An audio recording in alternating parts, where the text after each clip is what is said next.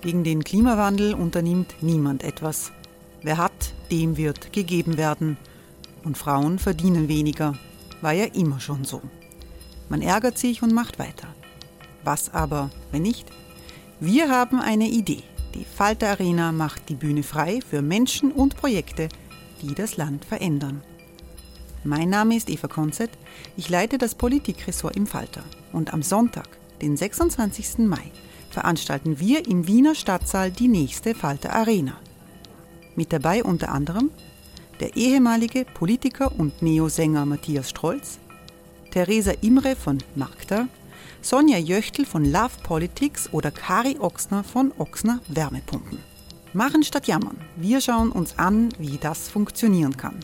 Kommen auch Sie vorbei. Alle Informationen und Tickets finden Sie unter falter.at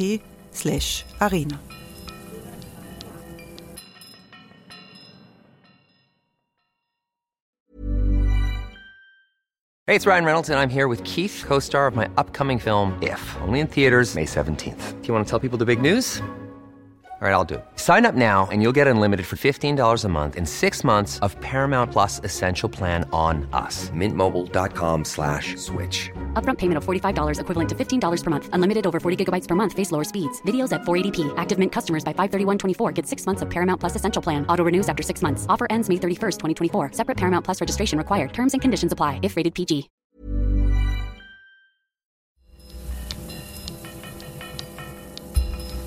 Falter Radio, der Podcast mit Raimund Löw. Sehr herzlich willkommen, meine Damen und Herren, zum zweiten Teil des Falter Radios für Samstag, den 23.11.2019. Im ersten Teil hörten Sie die Anklagerede der amerikanischen Ökonomin und ehemaligen Harvard-Professorin Shoshana Zuboff gegen die Geschäfte von Google, Facebook und Co. mit unseren Daten. Seit Sand im Getriebe mit diesem Aufruf gegen die Internetkonzerne in der Frankfurter Allgemeinen Zeitung ist die amerikanische Ökonomin Shoshana Zuboff bereits 2013 hervorgetreten. In ihrer Rede im Wiener Stadtgespräch am 14. November in Wien hat Zuboff ihre Systemkritik präzisiert. In diesem zweiten Teil hören Sie das Gespräch, das Falter-Herausgeber Armin Thurnherr mit der rebellischen Denkerin geführt hat. And maybe allow me to start with a few personal questions, especially since you started talking about fire so impressively. Our home is on fire. Having read your book and your in, and a few interviews about your book, fire also played a role in your writing this book, sort of a starting point, if I may say so, namely your house burning down completely. And after that, you decided to write this book. How how did this come about exactly? Can you tell us some more? Well, it, it um, I actually began, you know, working on these ideas long before the house burned down. Uh, our house was struck by lightning in what turned out to be a, a very um, uh, vicious, exceptionally vicious, violent thunderstorm which, um, when my daughter turned to researching the thunder that uh, brought down our home, uh, my daughter was a climate activist, and she was 16 at the time. And she quickly discovered that where we live, in a state called Maine, in the northern part of the United States, this is an area that is um, extremely prone to destructive lightning. It has to do with ratios of coastline to landmass, and that indeed the lightning that took our home was a feature of global warming in our state. Um, so um, I, I, had these ideas. I mean, I've been working on these themes for a very long time, Armin. In a way, since 1978. was it was it a motivation to become economist, even, or, or to see these things from the point of an economist, or was it different was it your work as an economist that's got, got you in touch Well, you know, I'm, I'm not subject? an economist. Did I tell you that? well, one, is, one assumes when you teach. Well, I've, I've seen, I've written different descriptions of I know people, psychology, people social psychology, yeah, economy. Yes, yeah, so I, ha- I have that kind of, um, you know, that uh, the man in the hat without the face. I have a little bit of that quality. But you were teaching at Harvard Business School, as you just said. Yes, but you know, there- there's more to business than economics, Okay. as we've just discussed.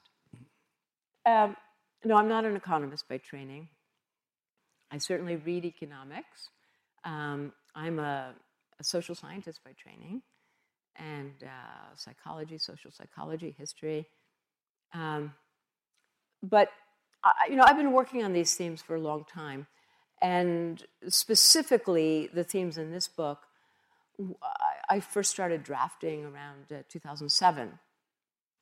Our our home burned down in uh, 2009, and everything was gone. Everything was gone, and all my scholarly work was gone. But everything was gone. So, it, so you didn't keep in the cloud. Well, Or- strangely enough, in those days where we lived in the country, that wasn't yet an option. No? No. I had many backups, many different computers, many backups, but of course they were all gone. So the point is that, um, you know, this is something that I'll tell you in case it ever becomes useful for somebody sitting in this room or all those other rooms out there. Uh,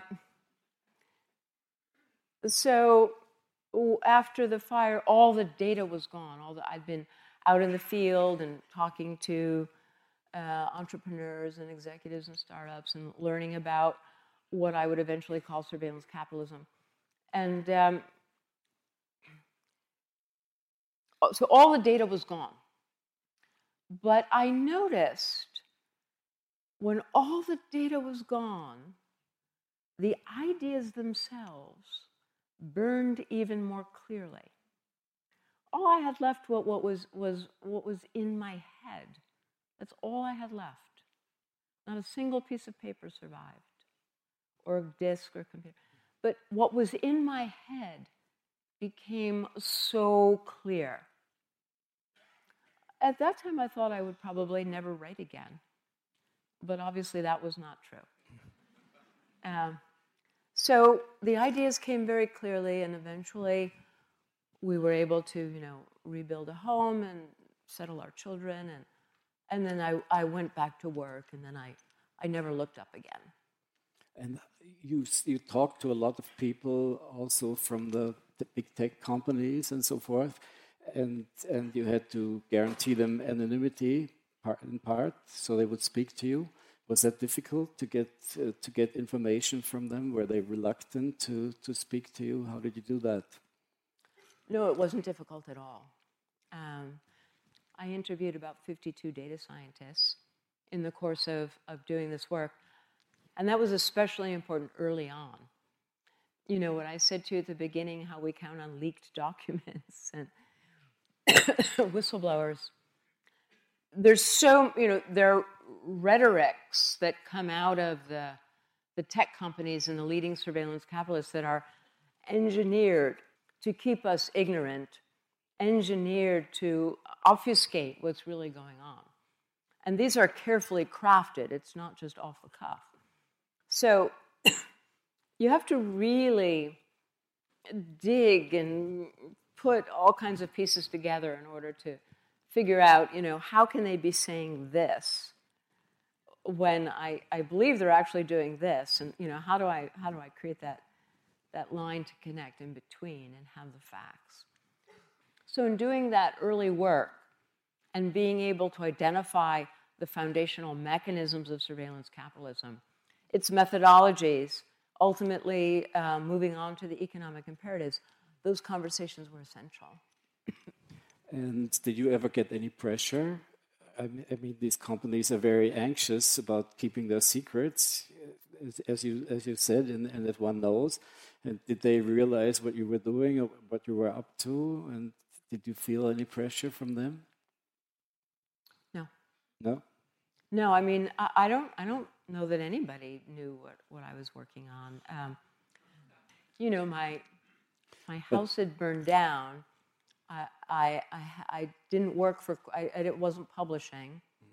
I think um, some people thought maybe I was dead. yeah.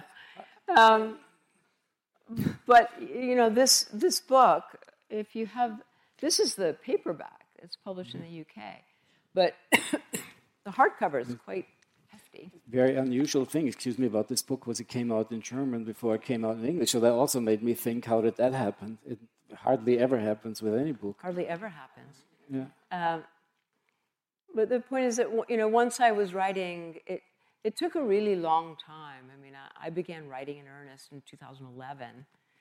The book was published in 2019, so you have some idea, you know, and that was just to produce this manuscript. So it was long uh, time. I was not in the public eye at all. I wasn't wasn't trying to be. The only thing I was doing was I was publishing in the uh, Frankfurter Allgemeine Zeitung. That's what I was going to ask you about. It Yeah. was also very strange because you didn't publish in the New York Times or any any of those papers. No, I was publishing in Germany. And how did that come about? Was that Frank Schirrmacher? That was Frank Schirrmacher.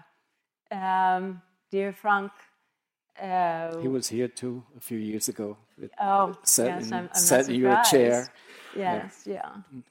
Uh, well, um, some of you, I'm sure, know know him or know him by reputation. Uh, brilliant man. Um, so um, one day he wrote to me. It was 2012. Just wrote to me, you know, an email or something, and uh, asked me. He had read some of my early work and asked me how, how how is it that you were so prophetic. So I thought, well, this must be a very intelligent man. I'll have to write back to him. Uh, I never uh, looked him up or you know who he was or what his role in society was. I I I don't like to do that unless it's absolutely necessary. I like to go on just on the exchange, and um, so we had a wonderful correspondence for quite a long time. And you published a few articles.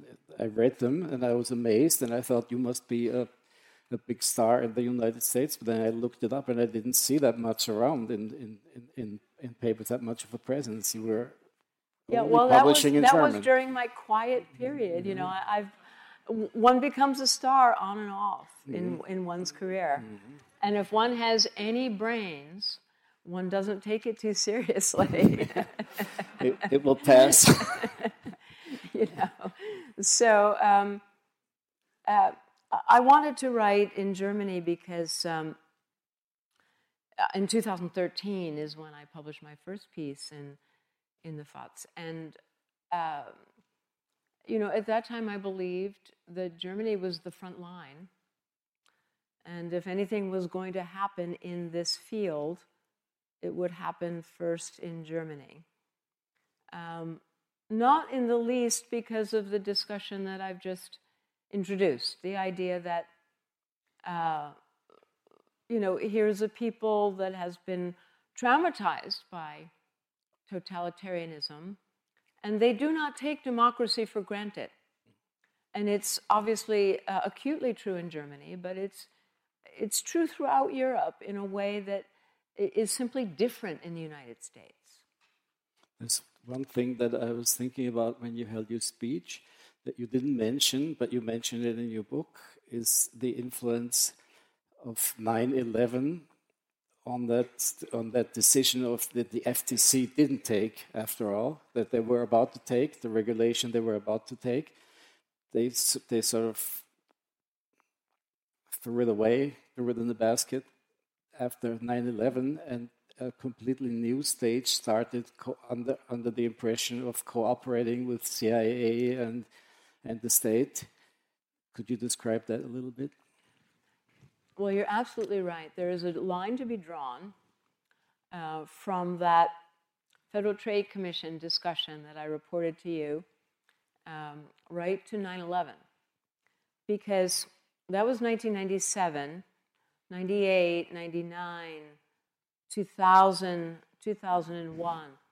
During those years, the commissioners finally did persuade themselves that the tech sector would not be able to self regulate and that comprehensive federal privacy legislation would be required. They began circulating proposals what this legislation might look like. And on September 10th, 2001, uh, these legislative proposals were circulating in the Congress. And the discussion, when it came to the internet, the discussion in Congress was on privacy. 24 hours later, after 9 11, from those who were there on Capitol Hill at the time, the report is that the discussion changed 180 degrees in those 24 hours. From privacy now to total information awareness, an obsession with how do we know? Where's the threat? Who's the threat? How do we find out? And um, they understood at that time that these fledgling companies, they were not full blown surveillance capitalists yet. Google was still a tiny company. But they understood that these capabilities were already starting to be created. Agencies like the NSA were already feeling jealous of some of the capabilities that they saw coming out of the young Google. Then let me ask in between, or maybe let me tell people how we plan to this to go ahead with this evening. We will talk for about another half hour here at the longest, and then you will have a chance to pose your questions. Google at that time wasn't uh, wasn't even wasn't even a surveillance capitalist enterprise in your sense. Google was still uh, sort of looking for its aim, and they hadn't even decided to bet on advertising. Is that correct? Yes.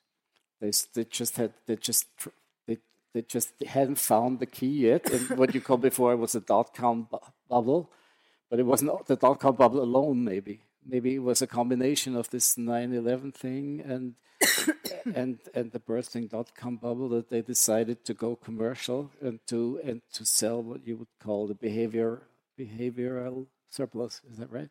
Yes. That's what they did around 2001, 2002. 2000, 2001 was this period of discovery. Their own investors were threatening to pull out, even though they were the smartest guys in the room, they had the best search engine. And here's the critical point they, um, they had rejected advertising before this because it would disfigure search and it would disfigure the internet. Now they came back to advertising, discovering that they had leftover data, behavioral traces everywhere called digital exhaust, and that these data contained rich predictive signals. So now the, the edict within the company was we're going to pull all these data together, we're going to double down on analysis and prediction, and we're going to figure out how we match users with ads. That's what became the micro targeting that became so successful. You know, I walked you through a, a, little bit of the logic, the idea that we start with the unilateral claiming of human experience and we end in these human futures markets beginning with online targeted advertising. But here's what I didn't tell you. Between the year 2000 when emergency set in, and the year 2004, when Google went public, which was the first time we got a look into how it was faring with this new logic. Because when they went public, they had to publish their IPO documents. In those few years, their revenue line increased by 3,590%.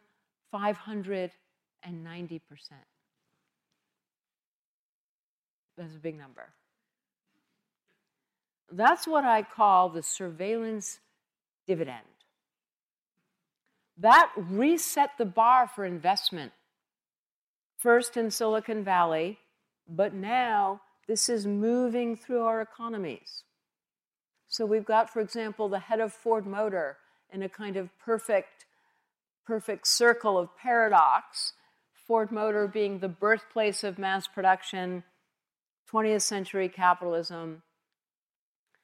Here in uh, the Ford Motor Company, where the CEO is facing a global slump in auto sales, what would Henry Ford do? Well, I, I kind of think that Henry Ford would probably say, let's figure out how to invent a car that people are actually going to want to buy again. I know, how about a car that doesn't burn carbon, that's totally affordable by anybody who wants one? That's not what the CEO of Ford is saying. He's saying we have 100 million people driving in Ford vehicles. Let's stream data from all of these people. Let's combine it with the data we have from the Ford credit system, where we already know everything about you. With these data flows, he says, we will be equal to the Facebook and the Googles. Who would not want to invest in us? Ford Motor chasing the surveillance dividend. This is what's moving through our economies.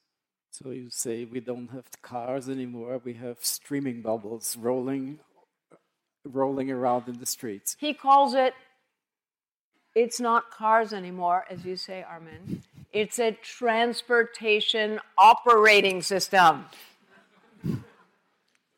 It's great. I couldn't make it up. uh, what's also fascinating about this about this new class of capitalists is the recklessness with which they sort of like you compare it to the conquistadores. They just state something and they and they and they state it as the truth, and the truth becomes reality just because they stated it. Just like Cortes or, or Columbus declared, this is our land, this is land of the Spanish queen, so it belongs to us. And they declare uh, Google, like, I don't know, Eric Schmidt, was Eric Schmidt or Larry Page, I forget. How can Google respond to any laws that were made before the internet age? That was Mr. Page who yeah. said, um, how can they expect us laws that were written before the internet was invented? Think about that. And, and the, but the interesting thing is it works. And they, and they are, they act lawless, they act outside of the law, and they cannot be moved into the law. Or do you think this is changing slowly? Well, I think it's a little bit worse than that. Um, I think it's not only that they act outside of the law and are willing to, to take whatever whatever comes and just you know evade it fight it bamboozle us into confusion um, i think it's more the case that they're not exactly acting illegally this is my point about unprecedented power when something is unprecedented you know, it's never happened before. And we don't have laws to protect us from things that have never happened. This is how, for example, you know, we didn't start out with laws that uh, protected freedom of speech. Everybody is born being able to speak. And you, and you say, you know, Mama, it's too hot. Come here whatever you want to say. And you don't need a law to protect your speech. You need a law when society becomes so complex that suddenly the freedom of speech can be threatened. That's a level of political evolution, of political complexity, where we finally invent laws to protect speech. Speech existed before laws to protect speech. And this is where we are now. It's a question we, of power relations. We don't have laws to protect us from their unprecedented mechanisms. That I can walk down the street and they can take my face, and I don't know it. And they use it for facial recognition training systems. And those training systems uh, grow in volume and complexity. They're supposed to be, they tell us they're used only for academics. Doesn't break any law. It doesn't break any law. Next thing we know, they're being sold to military divisions in our own societies, but also in China. Next thing we know, they're going to the Chinese military division that is uh, imprisoning the, the Uyghurs in, uh, in an open air prison that doesn't require walls because it has facial recognition systems instead. We have contributed to that with our unprotected faces. So, do you think politicians are rhetorical questions? Do you think politicians are informed enough to even to, to even bring about the necessary laws? Look, we all we all know the answer to that, and yes, it is kind of a tragic, tragic, tragic comic kind of situation for us, isn't it? But it's more tragic than comic. But it's more tragic than comic. This is why I'm here to talk with you, to talk with all of you. Because lawmakers do not stand alone, they depend upon us. They depend upon us demanding the protections that are our right as democratic citizens. They need us to give them strength, to make them bold. They need us to give them cover. They need us to demand that they act. Let me just say on our lawmakers' behalf, may I? Mm-hmm. They have been intimidated in three ways, at least. I'll just name three big ones. Number one, it has been pounded into them that tech is fast, surveillance capitalism is fast and innovative. Democracy is slow, and democracy will get in the way of innovation. This is a complete crock of falsehood. This is utterly untrue. You know who invented this idea?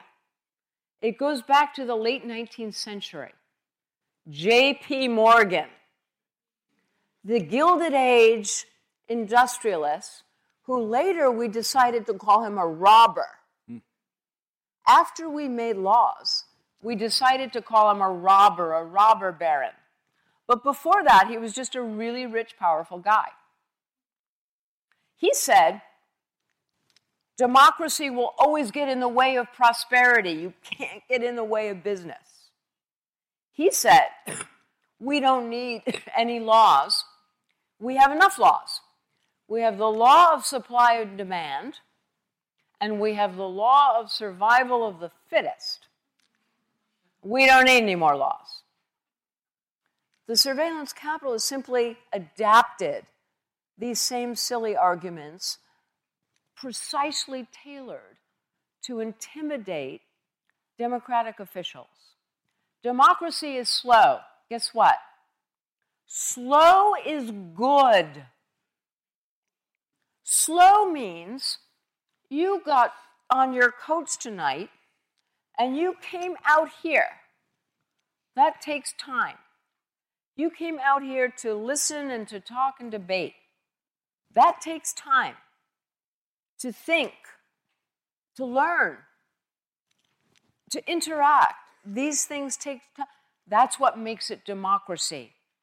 We have to flip this back to be proud of democracy, to be proud that it's a bit slow, because that's what keeps us strong.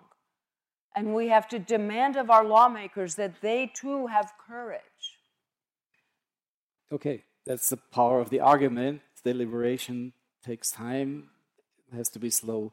But at the same time, all politicians depend on social media, depend on, on, on platform capitalism for their own political marketing. It's impossible to tell them to get off. How do you argue with people like that? It's, it's a question of power. so they do depend on the micro targeting that comes now through the platforms, uh, just as Cambridge Analytica did, and in very similar ways. Um, so that is going to have to stop, at least in the way it currently exists. Here's the thing I am not making an argument against data. I am not making an argument against a digital future. I am making an argument that says it must be a human future first. It must be a digital future that comes under democratic governance. If I'm going to give my face, I decide. It happens under my authority as a democratic citizen. It is my right to decide if I give over my experience, what becomes data, how those data are shared, and to what purpose. These are my rights. So there is a scenario where, for example, you know, we, we talked about this a little bit before, Armin. You know, how does a, how does a business use data about its customers in a way that is not surveillance capitalism. Completely legitimate. As a business, I want data about my customers so I can improve my product and improve my service. That's it. This is the road we were on before surveillance capitalism. This is a road that all we need to do is pick up that thread. When it comes to politics, the same principles exist. You know, people can opt into, I belong to a political party, I'm happy for them to use my data so that all, this, all of this stuff now becomes transparent. I opt in, I want to make a contribution, uh, and everything that they're doing is transparent so I know exactly what's going on in the health re- uh, regime, which we mentioned right at the beginning, let's say I have a, a, a, cancer. I could choose to want to contribute my health data to a group that is working on cancer treatments, cancer remedies, right? Because this is the purpose to which I want to contribute. It's all done transparently, you know, with reciprocity and mutual authority and engagement. It's no longer surveillance capitalism. Are there any logistic initiatives that you know about that formulate laws into the, the, the point in this direction, at least? I mean, there are some Uh, struggles in, in, in the States, Elizabeth Warren against Facebook, but that seems rather superficial on the, on, on the level are you allowed to lie in political ads or not? Yeah. But do, are you aware of any serious legal initiatives? There are serious legal initiatives. And there is no question in my mind that we are at the beginning of a new wave. In the 10 days before I left for Berlin, there were two important new pieces of legislation that were introduced in Washington one in the Senate, one in the House.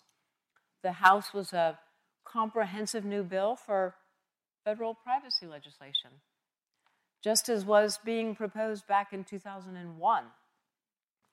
But now it's, um, it's far more dramatic than what was even being proposed back then. It's a bill introduced by the two congresswomen who actually represent Silicon Valley. And the aim of this bill is to shift the whole framework of online privacy from the clearly bogus notice and consent regime that still dominates to a new framework based on human rights, explicitly named human rights, including the right to autonomy. Right? And so this is a big step forward in US law. It would also establish a federal privacy agency with criminal authority, law enforcement authority, subpoena authority something that would really have teeth. Another uh, piece of legislation was introduced in the Senate that would essentially make filter bubbles as we know them illegal. If a company like Facebook was going to have your news feed driven by filter bubble algorithms, it would also have to show you the same news feed in a strictly chronological uh, logic. Chronological maybe we should explain filter bubbles. They're driven by algorithms and, and they sort of favor extreme extremist positions on both sides. Filter bubbles are just like what I described to you when we talk about the, you know, the, the teenagers and how they could be targeted, and the um, Chris Wylie, the idea that we're targeting your inner demons. So filter bubbles are folks who get enough of an insight into who you are, what you're about, what your inner demons are all about, that they send you content that will specifically engage your hot buttons. And so you engage with that, and uh, that becomes a kind of self reinforcing cycle of greater intensity. And you stop seeing any information that challenges your biases. You're just getting information that engages your biases. Now, why would that be? Because that uh, increases engagement. And every single second you spend engaged, cha-ching, cha-ching, you know, that's more data flowing into supply chains, right? More data flowing into supply chains means better predictions. Better predictions is more lucrative, and that's revenue for surveillance capitalists. Do you think it's possible to, to maintain this, this kind of tech business under capitalist principles? Is there a good capitalist capitalism that's not a surveillance capitalism? Or, or aren't these are these aren't these structures that are too big, you know, sort of spanning all of humanity, or at least all of democratic humanity, that they have to be taken out of this profit system and and and be put into a kind of public service system. In other words, dispossession of Mark Zuckerberg. I think that um, right now we have a monolithic system surveillance capitalism owns and operates the internet. This is a monolithic system. And uh, we're engaged in it essentially because we have no choice, called the dictatorship of no alternatives. All right. We don't have to replace this monolithic system with another monolith. I think there's massive opportunity for um, public systems, not state systems, but public systems that are under democratic governance, uh, that, for example, perhaps oversee social media or uh, oversee one version of social media, uh, oversee other kinds of services. There, there's also opportunities for commercial systems. But you think social media shouldn't be commercial systems? no, it? I'm not. I'm not. I'm not saying that there's one answer. I think you know there are the big opportunity here is for emergent solutions. There, people will figure out how to do social media. You know, social media it does not have to be a massive monolith. We can have different solutions for social media we can have one platform with different entities writing on that platform and offering different ways of using and engaging with that platform. It, it, so, so the very structure of this whole thing uh, literally can shift. So we can have public and commercial systems both riding the same pipes and the same networks, the same platform, and offering different experiences, different solutions, different quid pro quos. Some may be subscription, some may be for free, some may be publicly subsidized. Others may, may find their, their model in a, in a different, uh, you know, having a, a, a product or a service to actually sell.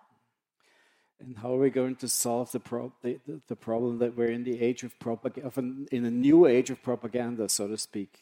By you know, you look at, at important elections or votes like uh, Brexit, for example, or Trump, and the role that Cambridge Analytica played in it. And how can we how can we assure ourselves that, that things like that don't happen? Look, there's because only, this is going at the root of democracy, isn't it? I understand. There's there's only one there's only one answer for that question. It's through politics. It's through democracy. That's why I read you this these statements in 1997. The, the, the, these problems are not going to solve themselves. The, that time, if it ever existed, has long passed. This is now a matter for law, for democratic governance.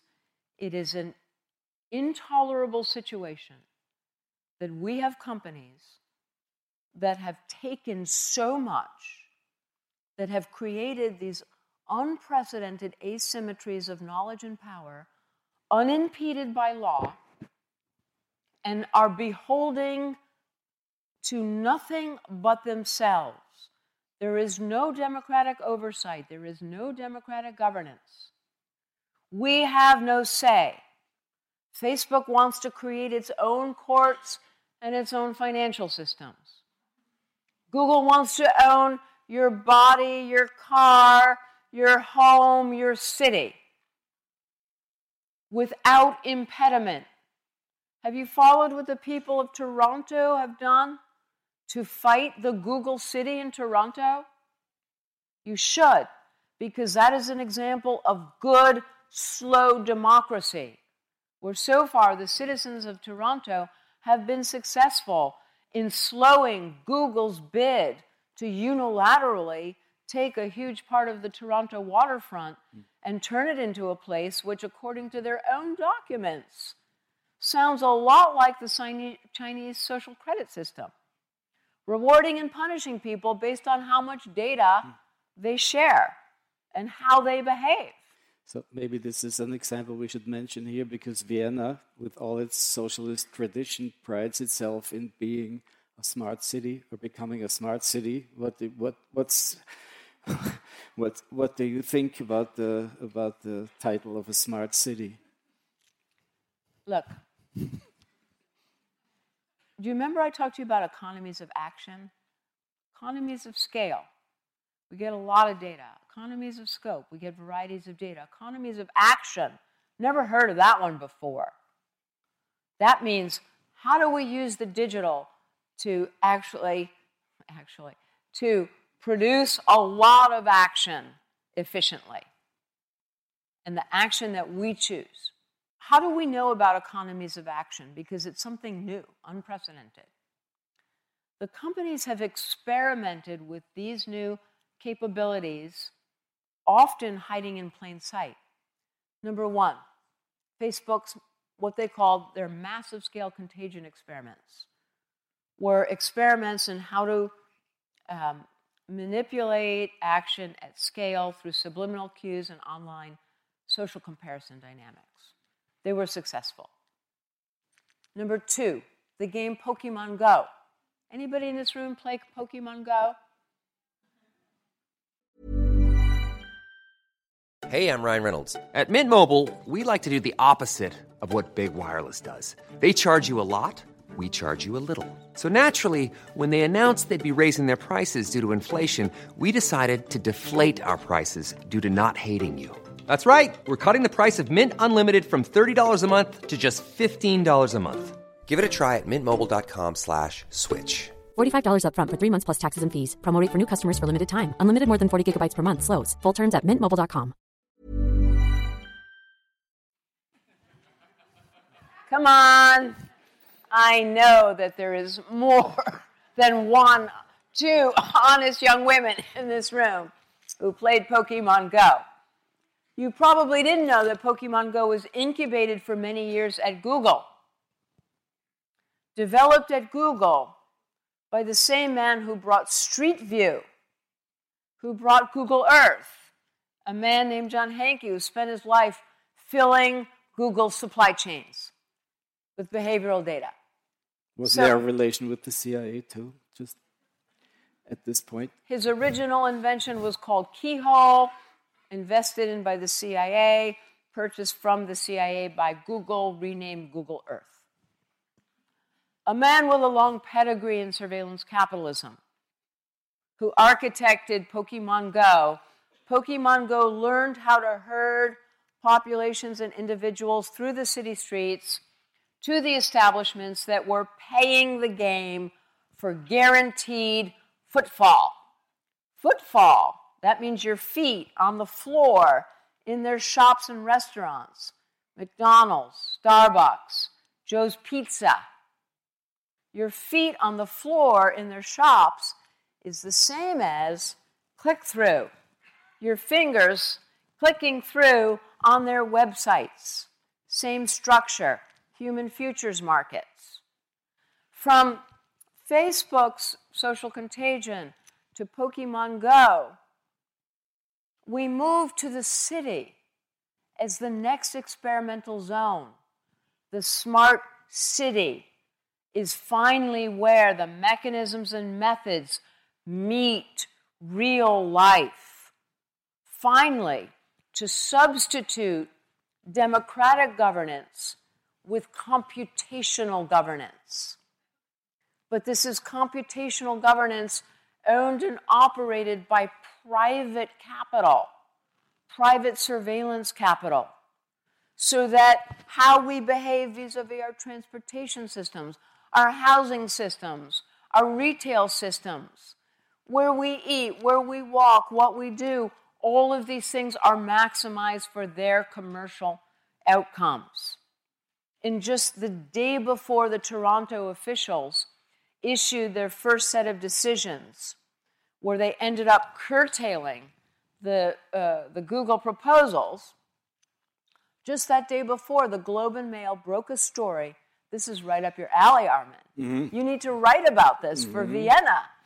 They broke a story where they found these 2016 documents authored by Alphabet, Google, Sidewalk Labs, telling their vision for their smart city. And this is where they detailed how they're going to give companies and individuals reputation scores based on how they behave and give them access or deny them access to goods and services based on their reputation scores. How they're going to create a class structure. The more data you give, the more you are included in the wondrous new services and products that they're offering. And if you choose to be anonymous, you are excluded from the services the security service services, the energy efficiency services, the retail services, the transportation services. Anonymous means you are excluded. This is what they write about. This is the story that the Globe and Mail broke. I presume it had some influence, although I'm sure that the key decisions were already made. This is what, so go to Barcelona. In Barcelona, under the last five years of leadership of Francesca Bria, who was the chief technology officer of Barcelona, they've created an alternative in Barcelona. In Barcelona, they say, we deserve a smart city. We deserve data to improve our city, improve our quality of life, but it must be the citizens' data. It must come under democratic authority solidarity of democracy, solidarity of citizens. These are the structures that will decide and control data in our smart city. Barcelona is not alone. Montreal is working in this direction. There are other cities too. If this is what you have to study in Vienna, the smart city is a siren song. You know, the sirens that uh, grabbed Odysseus. You need to study the alternatives. Have a smart city, but let it be your city first. This is essential. It's not over yet. It's, it's your chance to ask questions. There are microphones. Please just give me signs. And here's a, here's a raised arm. First row. Okay. No, there's one, one before you and then you. Yeah, hello. Um, my name is Sarah Spiekermann. And I wanted to ask you one question. You are saying that these companies, they are selling certainty to us. And in Austria, we are now in a situation where companies are selling the certainty to governments. Governmental institutions, our employment service, for instance, is buying um, analytical services to calculate whether people are still being um, um, getting training, as you said, education to improve their skills. Um, at the same time, you say politics should save us. Um, what is your opinion on such a movement? So, this is a system uh, which is typical of algorithmic decision making, right? It, co- it collects a lot of data from the past, uh, it turns it into decision rules, and then it applies those decision rules to the present and the future. Now, without saying anything more, what is the obvious flaw in such systems? The obvious flaw is that all you do is create a self fulfilling prophecy. Right? So, you know, the first time I ever learned about these systems, uh, I was going to try and think how old I was, but I think I might not mention that part. Uh, but I will say it was 1982. I was in a pulp mill looking at advanced uh, algorithmic advanced algorithmic systems in 1982 in a pulp mill. I was researching my first book, and um, I didn't know what algorithms were, so I asked them to explain to me what is an algorithm. And they explained it, and I thought about it for a minute, and I wrote something down in my notebook that day that I never forgot. I wrote an equation and that equation was this is Zuboff thinking algorithms equal institutions. In other words, from what they explained to me, I concluded that they took past behavior, they put it into mathematical logic, they put it in the computer, and they institutionalized it for all time. So, what was past became forever. Algorithms are institutions. I have not yet found a reason to change my mind about this, although there is a field about machine learning, and we could talk about that. The point is that the system that Sarah is referring to is a perfect example of this. We take data about people, you know, for example, uh, people with who have had disabilities or people uh, uh, women who have uh, young children or babies. And uh, we create a system that predicts employment difficulties, that then puts them in a category, that determines what kind of resources they get. And what this leaves out is all the dynamism of human life. All the dynamism of human life. People's lives change the circumstances of their lives change. Right? And there's no room for that dynamism here. Plus, people who weren't in a category that should be in a category, people who are in a category that should no longer be in a category. So, what does this all mean at its essence? The crazy irony of all of this is that what do we know about the things that really help people get employed? there are things that we actually know about that. We know that what, what helps people get employed are networks of other people. People help people get employed. That's not accounted for in this system. When we, when we take these systems, whether it's in education, which is another very pernicious area where these systems are being uh, deployed, including in our children's classrooms. We know the most Im- single most important variable in what makes our children's education successful. Do you know what that variable is? One variable. What's the variable? What? The teacher. Last time I looked, the teacher was still a human. In virtually every country, every piece of research shows the biggest success in education is most correlated with one factor the teacher. A teacher who thought I was special. That's what makes our kids successful.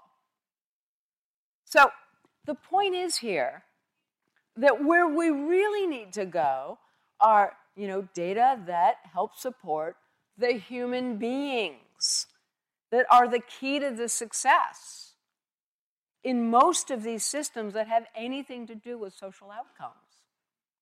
And yet it's a kind of self loathing where we keep choosing the computer over ourselves, the digital over the human.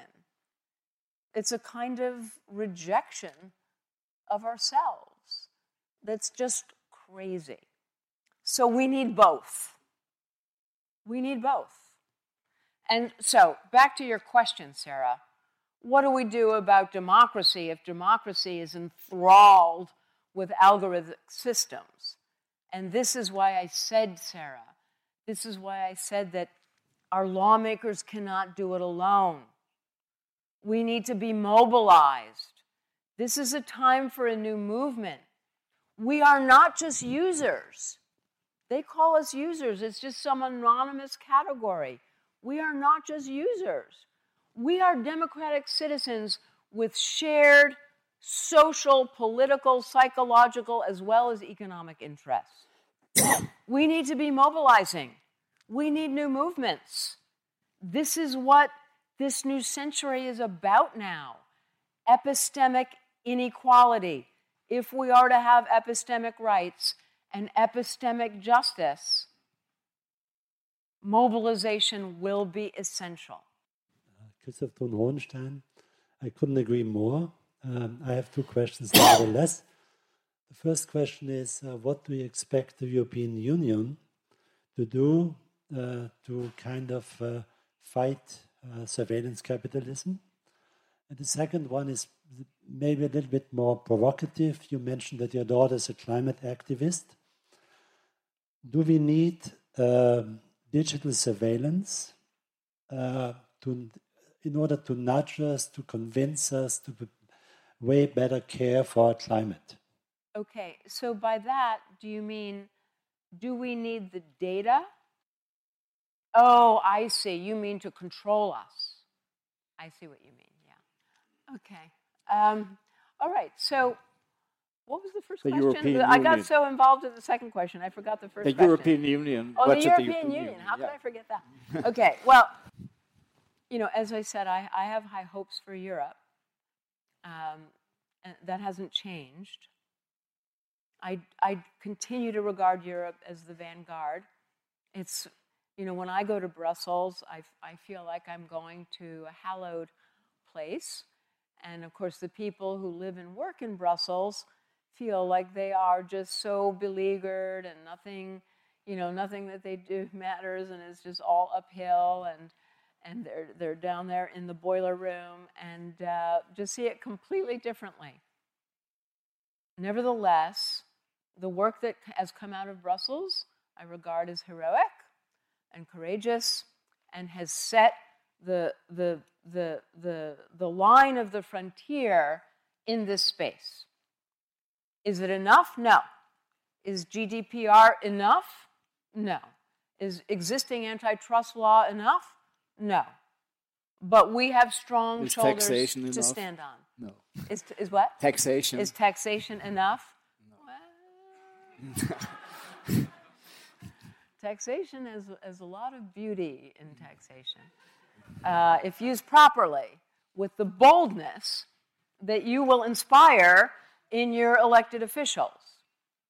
Uh, we have some extraordinary people leading now in the EU. Um, and um, And there are recognized, going back to you know earlier theme, the recognized values of you know EU leaders are not shy to talk about uh, democracy and humanity as the as the guiding principles. And uh, we're not quite there yet in the United States, although we are moving in that direction. So I have tremendous faith in, in the EU leadership right now. What's your name? Tristan? Christoph. Oh. Christoph. Christoph, I'm sorry. Christoph, I have tremendous faith in the EU leadership, tremendous hope. And, um, but I don't believe that they can do it alone. You need to give them cover. You need to drive them from behind. They need to know that they can depend on you. This symbiosis, this, this reciprocity is essential. Now, uh, the second question um, look, when I write about instrumentarian power in the book, which you haven't read yet, um, mostly, I assume, um, I write about it from the point of view of the, the companies that have invented instrumentarian power regard it as a solution for a broken modernity. Modernity is broken because our institutions no longer serve us. Modernity is broken because we have not been able to address climate catastrophe. Modernity is broken because we feel ourselves to be individuals uh, invested with the inalienable rights of individual sovereign individuals. And yet, everywhere we go in our lives, we feel powerless. So, they offer instrumentarian power as a solution to this broken modernity. Computational governance replaces democracy. All we need are algorithms and algorithmic parameters. We don't need laws. We know what you're doing. If you go outside the parameter, burning too much carbon, we catch you and we punish you. And that's how life proceeds. The question is, Christoph, are we so broken that we are ready to accept this regime as our solution, as our future? The only way we can be energy efficient, the only way we can be climate respecting, the only way we can live together uh, in, uh, in equality and mutual respect. The only way we restore dignity to individuals is through algorithmic law and computational governance. I've staked everything that the answer to this is no. That democracy is the long best idea that has emerged from the human story that people should be able to govern themselves. That so many from our families and other families have sacrificed for this idea, and that we would give it up for the ease and convenience and certainty without terror of instrumentarian power, that we would make that choice, I say no. I say we will not make that choice. Hello, my name is Norbert, and I would like to know who was the most influential teacher for you. And as you are a teacher too, who was the student who uh, most provoked your changing your line of thinking? So maybe we make it a little shorter, so so we can get the two or three questions that are still waiting. Let me say this as far as my teachers. I had I had more than one extremely influential teacher. When I was a university student, I had illustrious professors who were extremely influential. But you know why? It's exactly what we are talking about before. I can remember um, being down on my hands and knees on the floor with a, with a world famous anthropologist mapping our ideas on a huge piece of paper on the floor together. And both of us being so excited. I felt that my ideas mattered. He made me feel that. Do that. If you're a teacher, do that. If you're a parent, do that. As far as my students, um, I have to say, I know this is not the answer that you wanted, but I have to say, my children. my children uh, have been my uh, most demanding students. No, but you, you have to take this literally because you because you had your school at home. You you were teaching yes, them and privately. Yes, and we did homeschool for for several years, and um, they question everything, and they force me to think and rethink and rethink, uh, so as not to just be a parent, an authority, uh, but to be an alive, dyna- dynamic uh, uh, comrade, you know, in their lives. This is my answer for what it's worth. uh, maybe I might add something if the question goes to intellectual uh, guiding figures. You mentioned Hannah Arendt, which certainly is one, especially her totalitarian totalitarianism analysis but also a little bit surprising maybe for us Viennese, Karl Polanyi, who's, who you, whom you cite uh, several times, and whose idea that uh, something that's not that shouldn't become a commodity became a commodity is central to your book. Yes. I found myself because of the parallelism that I spoke to you about before totalitarianism emerging um, in the 30s, 40s, 50s, mid century, unprecedented, and then the scholars who gathered to try and make sense of this and understand it. So while I was doing this work, trying to understand instrumentarian power, I found myself drawn to mid century scholars from the 20th century who were immersed in this struggle of trying to understand totalitarianism and its consequences. So that, of course, begins with Arendt, but you know also the social psychologists like Stanley Milgram and um, um, uh, Lewin, and, and just a, a, whole range of these, um, you know, brilliant, that first generation of social psychologists, Solomon Asch, many of them who were refugees uh, who escaped Germany, and um, and who who spent their lives, you know, trying to understand how could people have behaved this way, and and to try and answer that question. So th- this this whole body of work at mid-century really riveted me, but also. Um, the people at the beginning of the 20th century, like Durkheim and Weber, uh, who were confronted with industrial society and the whole industrialization for the first time in the modern sense, and tried to make sense of it.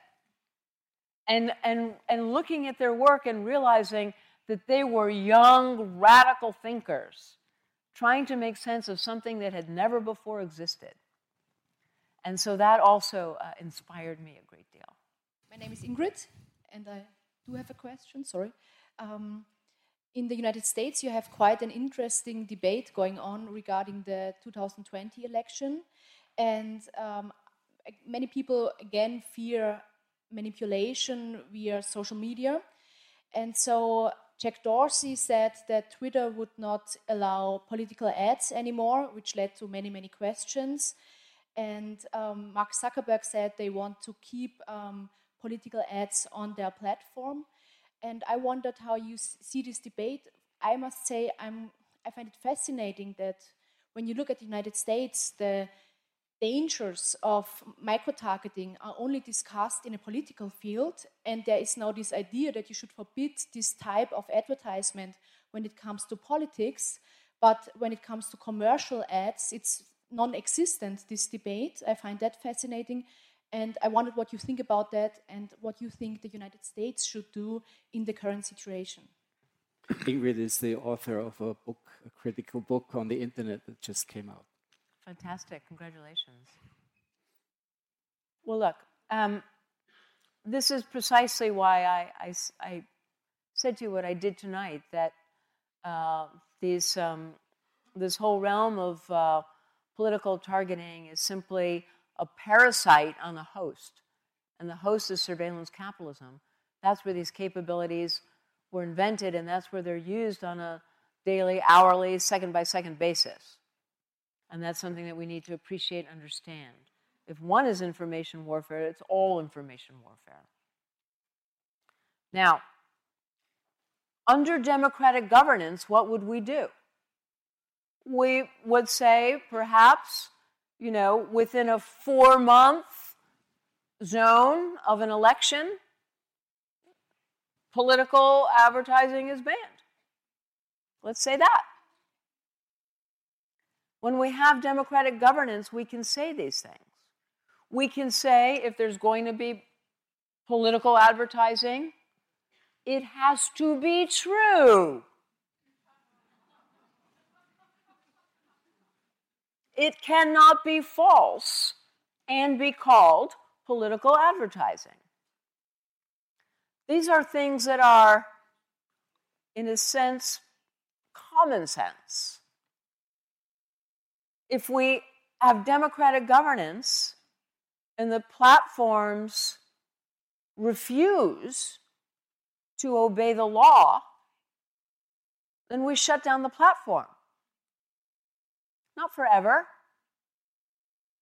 But we have to assert democratic control, which means our control, so that the platforms operate in a way that is consistent with our aspirations as a democratic society.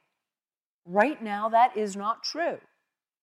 And to, for Facebook to say, we will create our own court and our court will decide. This is utterly intolerable.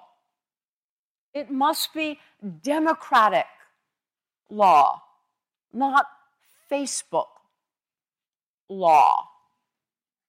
Facebook law is not law. So, this is the direction of my thinking.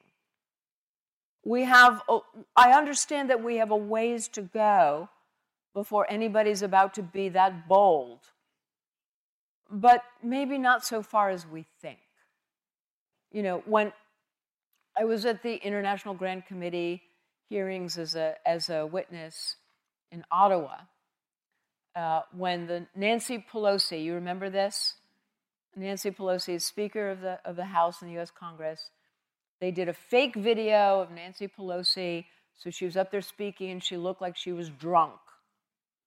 And Facebook kept it alive on the platform, getting all kinds of engagement, of course, very lucrative. And in the committee, Damian Collins, who's the parliamentarian from London, from the UK, insisted to the Facebook executives how can you do this? This is a violation of democracy.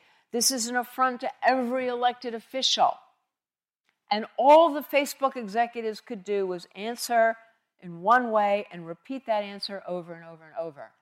It does not violate our rules. It does not violate our rules. It does not violate our rules. Their rules serve them, not us. So we have to intervene and impose democratic governance.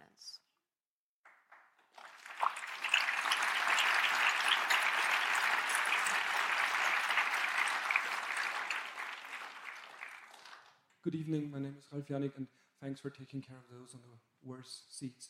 Um, my question is someone has to be the advocatus diaboli here now. So I do sense that you're somewhat preaching to the converted here, but when I, I've recently been to a conference and there was a Chinese delegate, and he said, Well, we're experimenting, we're having a, an experiment. We want to know what our citizens want without elections. So you're now painting a dystopian picture here, but what about the utopian side to it? So we all know it's convenient, right? We travel, and then Google tells us whether the train is going to be crowded. When I open my checklist with students each Wednesday, Google knows that I open this document every day, Wednesday, 8 o'clock, so I don't even have to make a lot of clicks. So, where do we draw the line between dystopia and utopia? Because you've now talked about dystopia, but at the same time, there are some positive aspects. And if we go out on the streets, I imagine, I assume, and we ask people about everything you said or you wrote in your book, I mean, I'm only halfway through it, I, I admit it, but most of them would probably not say that it's inherently bad. So, what is the bad aspects? Why, why are we having a problem with all of that? Isn't it making life more convenient? And I'm aware of the fact that I'm a bit of an advocatus diaboli here. I'm going to repeat a little bit of what I said before, but in a different way. We deserve that information. We deserve the convenience. We deserve the services that enhance our lives, enhance our homes, enhance our health, enhance our cities. We deserve all of this.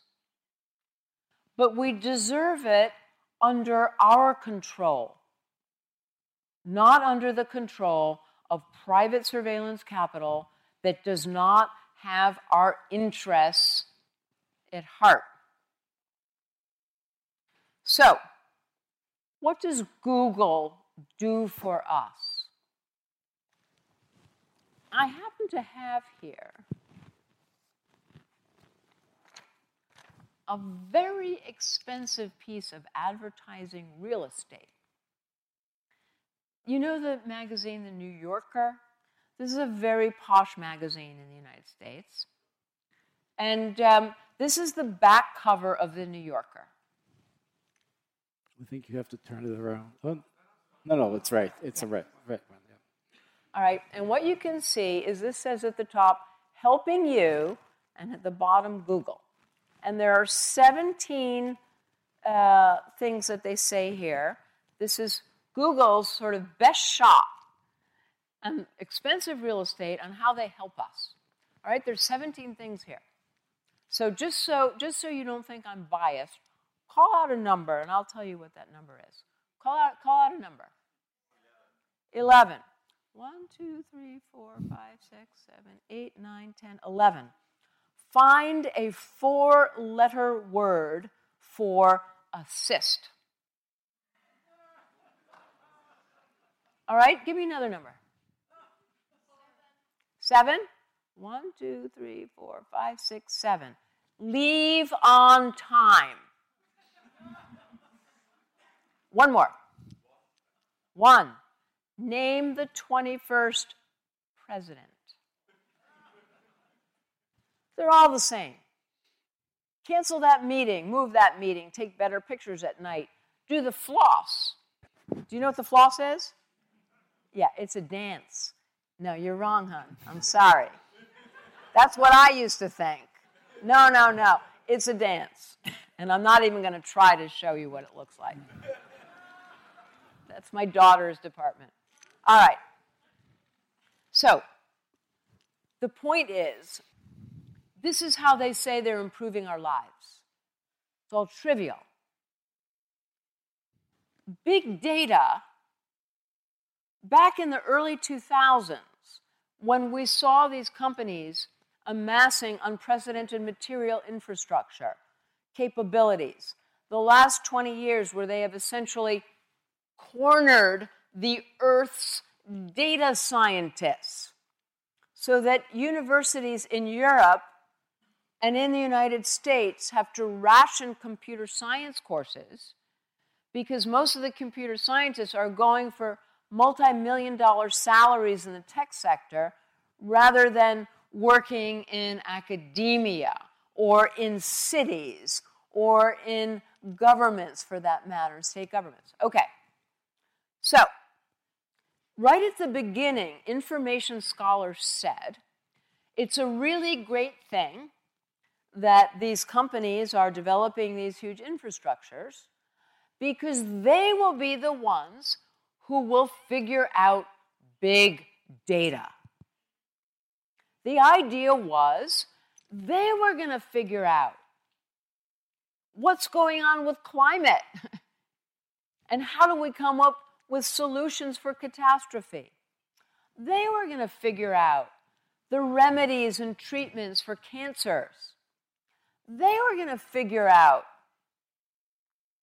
how to eliminate all those plastic particles that we now find out are even in the Arctic snow. Instead, we have the best minds of their generation, the most vast and comprehensive, powerful material infrastructures, the greatest agglomerations of data ever conceived, all trained on the click stream. The science of the click stream, the science of human futures markets, the science of behavioral predictions. They are not serving us. Let us have the convenience.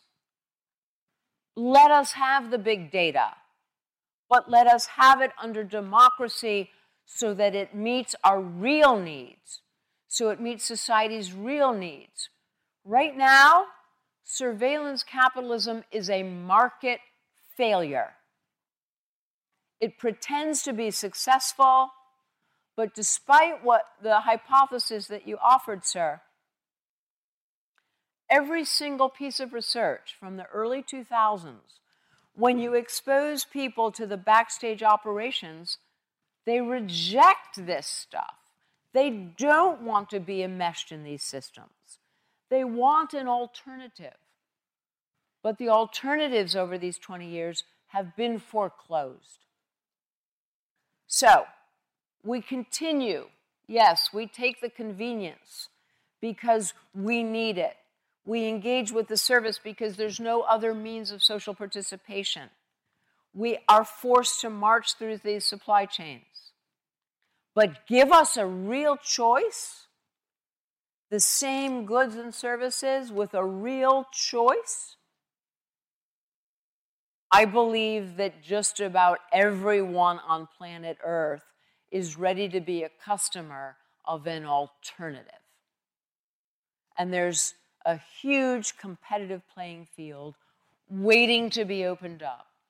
As soon as we can take the incentives out of the surveillance dividend. And the way we do that, as we have been discussing, is through law. Okay, shall we take one more question and then and then and then close the panel, please? That's the last question from you. Thank you very much that you are personally here. Uh, I am allowed to speak German. Uh, you use uh, some uh, uh, planet, last word. Uh, planet means only small zone of this Earth about seven kilometers high. In this zone we are living all. Next is, is a human able with our stone uh, Steinzeitgedächtnis ja, oder Steinzeithirn. Stone uh, Age memory. Let me translate. You can speak German and I can try and translate it. Okay. Äh, sind wir mit unserem Steinzeithirn in der Lage, diese Herausforderung oder mit diesem Werkzeug der, der künstlichen Intelligenz fertig zu werden und es richtig zu benutzen? Are we ready to use with our Stone Age brains uh, artificial intelligence and use it accordingly? Well, I could flip that around right now and say that it's the Stone Age part of our humanity that is most interested in driving artificial intelligence in the direction that we've been discussing. In other words, the state of nature, if we're going to Stone Age, the state of nature is a state where we, we fight one another for power for power over resources. And when we're developing AI outside of democratic constraints, constitutional governance, we're actually right now with AI in a state of nature where it's that will to power, that fight over resources that's you know, driving companies uh, to develop, you know, the, the most powerful. It's, it's the reason why, you know, people like Peter Thiel and other renowned surveillance capitalists want to remind us that artificial intelligence is really all about weaponry and fighting wars. So, if we're going to use artificial intelligence intelligently to enhance our lives and enhance our world, it's going to be not out of our Stone Age self, not simply out of the will to power, but out of that part of our humanity that has created human rights and has created the elaborations of democracy. That's where this complexity belongs, in that higher part of our humanity, under its governance, under that regime. That's my answer. Sie hörten die amerikanische Ökonomin Shoshana Zuboff im Gespräch mit dem Publikum und befragt von Falter-Herausgeber Armin Thurnherr beim Wiener Stadtgespräch am 14. November 2019. Bei den Kolleginnen und Kollegen der AK Wien bedanke ich mich sehr herzlich für die Audiodatei zu dieser Folge. Ich verabschiede mich von allen Hörerinnen und Hörern, die uns auf UKW folgen, im Freirad Tirol und auf Radio Agora in Kärnten. Der Falter bietet jede Woche Neues und Kritisches auch aus der digitalen Welt. Wenn Sie informiert bleiben wollen, dann empfehle ich ein Abonnement des Falter. Als Weihnachtsgeschenke sind auch Geschenksabos möglich. Alle diese Bestellungen funktionieren auch über das Internet auf der Internetseite abo.falter.at. Ursula Winterauer hat die Signation gestaltet, Anna Goldenberg betreut die Technik. Ich verabschiede mich und bedanke mich für Ihr Interesse. Bis zur nächsten Folge.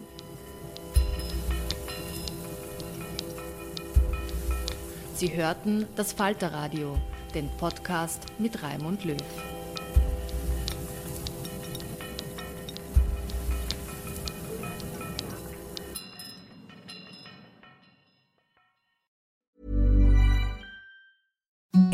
Imagine the softest sheets you've ever felt. Now imagine them getting even softer over time. That's what you'll feel with Boll and Branch's organic cotton sheets. In a recent customer survey, 96% replied that Boll and Branch sheets get softer with every wash. Start getting your best night's sleep in these sheets that get softer and softer for years to come. Try their sheets with a 30-night guarantee. Plus, get 15% off your first order at bollandbranch.com. Code BUTTERY. Exclusions apply. See site for details. Even when we're on a budget, we still deserve nice things. Quince is a place to scoop up stunning high-end goods for 50 to 80% less than similar brands. They have buttery soft cashmere sweaters starting at $50, luxurious Italian leather bags, and so much more.